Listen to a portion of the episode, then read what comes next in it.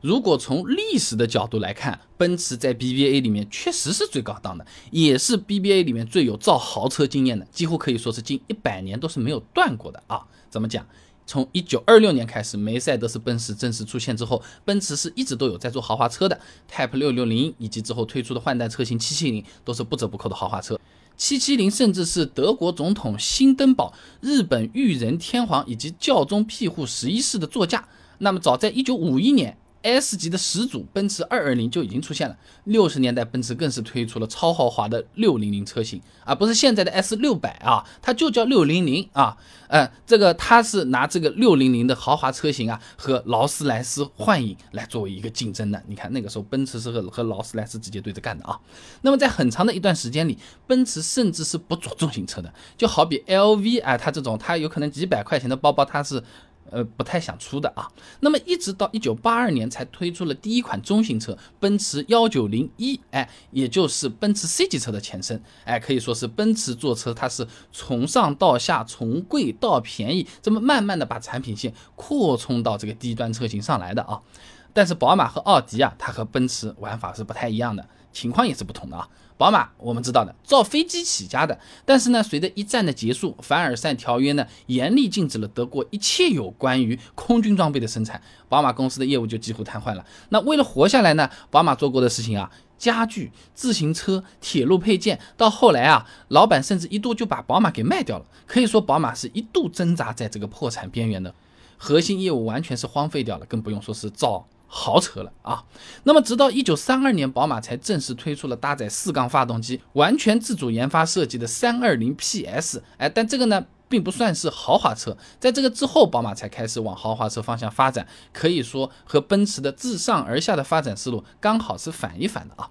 那么战后呢？宝马虽然推出过搭载 V8 发动机的豪华车型五零幺，但七系的前身代号 E 三的 New Six 车型啊，一直到六十年代后期才正式问世，起步呢比奔驰 S 级啊也是晚了不少的啊。那奥迪经历就比宝马还要坎坷了啊！虽然一开始走的就是豪华路线，而且前身的这个霍希品牌啊，早年一度是成为豪华车市场的中流砥柱，但是在战争当中呢，奥迪一度被苏联啊，把几十年的这些沉淀啊，全部都搬了空，人家拿了去了。那么几经转手加入大众集团之后呢，才算是慢慢重新走上正轨啊！而且在这之后呢，奥迪的发展也是比较小心的，它也没有一上来就直接开始做豪华车，而是推出了奥迪 Q2。哎，就是 A 四的前身啊，一直到一九八八年，奥迪才在 A 六的前身奥迪一百这个车型基础上，哎，换了发动机，搞了一下拉长，推出了奥迪 V 八车型，进军豪华车市场。而真正全新研发的豪华车第一代 A 八呢，则是一九九四年才问世，比宝马晚了二十多年，比奔驰晚了四十多年。那从历史的角度看，奔驰确实比其他两位竞争对手高了一个档次，造豪华车的经验呢，的确是更丰富的啊。那么历史给人留下的印象，哎，也的确会影响到消费者啊对 BBA 品牌的认可程度的。就好比说百年老店麻婆豆腐，哎呀，好像这个店里应该会更好吃一样的，是吧？陈秋实发表在《广告大观》理论版期刊上面的论文分享给你，豪华汽车品牌的品牌建设研究，从消费者需求和品牌价值的视角里面，他有提到过的啊。这麦肯锡公司呢，根据消费者的需求啊，归纳了八大豪华汽车品牌的价值构成元素，历史和传承就是其中的一大要素啊。而且呢，根据英国独立品牌企业评估咨询公司 Brand Finance 发布的二零二零年全球最具价值品牌五百强报告来看呢。奔驰排名第十一位，也确实领先排名第三十位的宝马和排名第一百零五位的奥迪啊。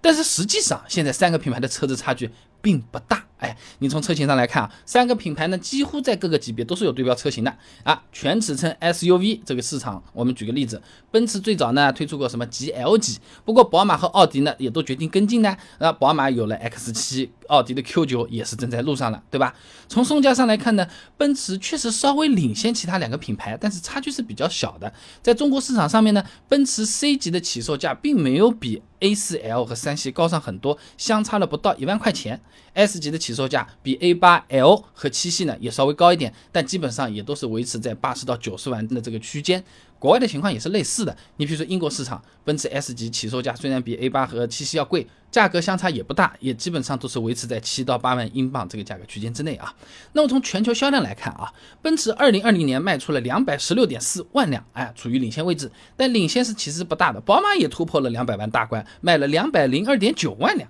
奥迪呢是落后一点，但是也只有一点，它卖了一百六十九点二万辆。你看三个品牌的那个销量啊，都是属于第一梯队，比二线豪华品牌全球几十万辆的销量，那那是多高一个零了，对吧？那么从技术实力上来看啊，三个品牌近几年啊都是紧跟发展趋势，实力都是比较强的。里卡多公司发表在《汽车与配件》期刊上面的论文《动力总成的电气化关键》。托马斯·韦伯博士谈奔驰公司未来技术发展上面有讲到啊，这动力总成发展方向呢是高科技小型化内燃发动机、混合动力以及带蓄电池和燃料电池的零排放车辆。动力总成的电气化会变得越来越重要啊！那在这样的这种潮流下呢，奔驰和奥迪呢都已经研发出了成熟的四十八伏轻混系统，而且呢各自在纯电动领域也是有所成果啊，已经有车型上市销售了。那宝马在轻混系统上虽然稍稍落后，但是纯电领域呢起步又是比别人更早的，也算是各有优势啊。所以总的来讲，奔驰在豪华领域更有历史，有时候确实给人一种比宝马和奥迪。高一头或者高半个头的感觉。那么实际上呢，现在奔驰从销量、售价、车型、技术等等角度来看，和宝马、奥迪的差距啊都不太大的，可以说是属于同一梯队的品牌啊。那也有的朋友有可能会说啊，宝马才是最高级的，因为宝马哎它有劳斯莱斯的，嘿嘿，是不是？那么劳斯莱斯它到底有多高级？我们一说超贵的车、最贵的车。哎，我们大家都知道劳斯莱斯的，不知道劳斯莱斯这个车子长什么样子的朋友，也听说过劳斯莱斯的这个名字，哎，对不对？它到底有多高级？月薪要达到多少才能供得起一辆劳斯莱斯？哎，这个车子全国买的人多不多？我在高速上面为什么就好像没看到过这种东西？怎么有钱人都是不上高速的，还是怎么样的？想知道这些很简单，关注微信公众号“备胎说车”，回复关键词“豪车”就可以了。那我这个公众号呢，每天给你一段汽车使用小干货，文字、音频、视频都有，挑自己喜欢和方便的版本就可以了。备胎说车，等你来玩哦。